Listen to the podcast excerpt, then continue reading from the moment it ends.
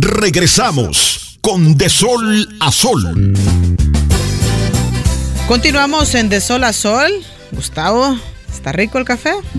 Sí, un cafecito bien rico, preparado por la licenciada Danelia Francia, Amador. Rosales. Rosales. Sí, más conocida como Lolita. Sí, saludes a nuestra querida Lourdes Rosales, que siempre está pendiente, por supuesto, de HRN. Y aquí le voy a consultar yo, doctora, ya para concluir este tema tan importante en la calidad y los componentes de la leche.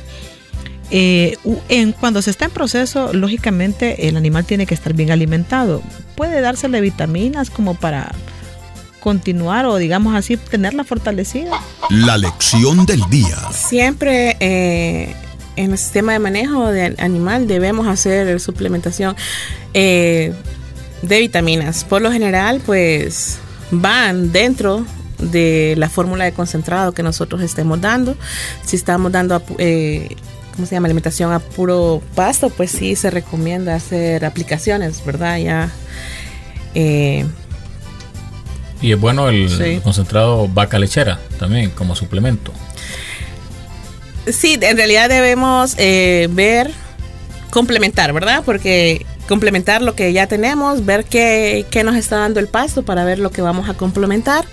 Eh, hay varios tipos de concentrados en el mercado, hay diferentes casas, no voy a mencionar ninguna, ¿verdad? En específico.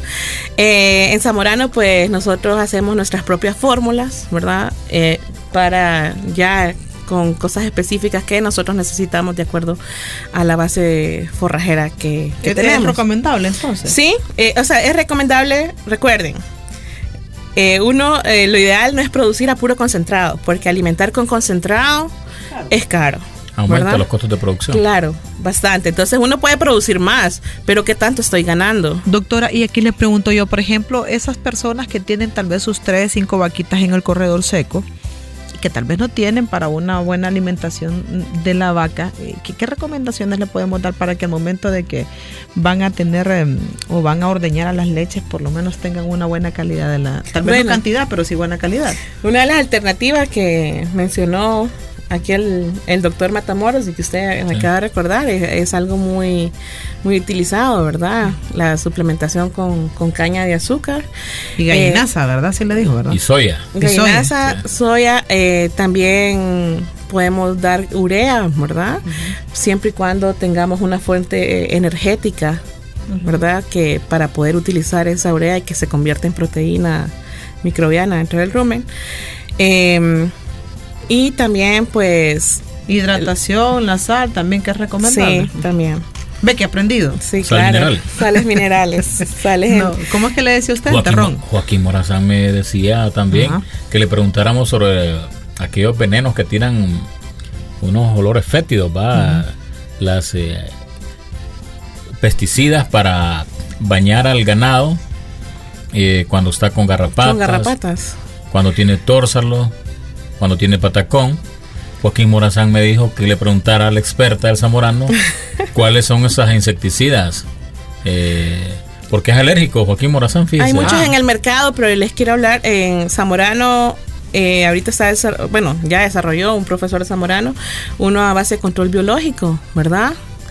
Y eh, nosotros ahorita le estamos apostando a eso, eh, tratar de cambiar un poco el enfoque de la ganadería tradicional y con químicos a algo más amigable con el ambiente. Natural. Entonces sí estamos haciendo en la época pues donde hay mayor proliferación de, de garrapatas y hacer baños cada 15 días a los animales, sí, y lo hacemos después del ordeño.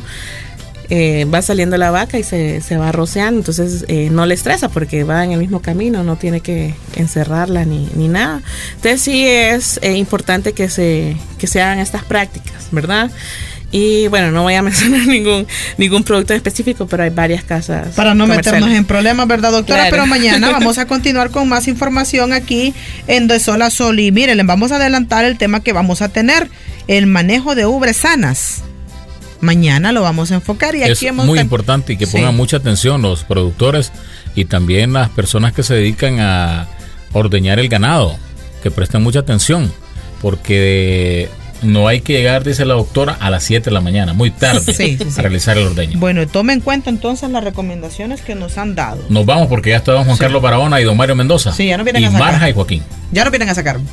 Buenos días. Buenos días, que estén bien. Agradecemos su sintonía con este espacio dedicado al mundo agropecuario y de la pesca en Honduras. Mañana seguiremos abordando más información sobre el uso apropiado de los recursos naturales. De sol, a sol, con la dirección de Yari Barahona, la producción periodística de Gustavo Vallecillo y la asesoría de la prestigiosa Universidad Zamorano.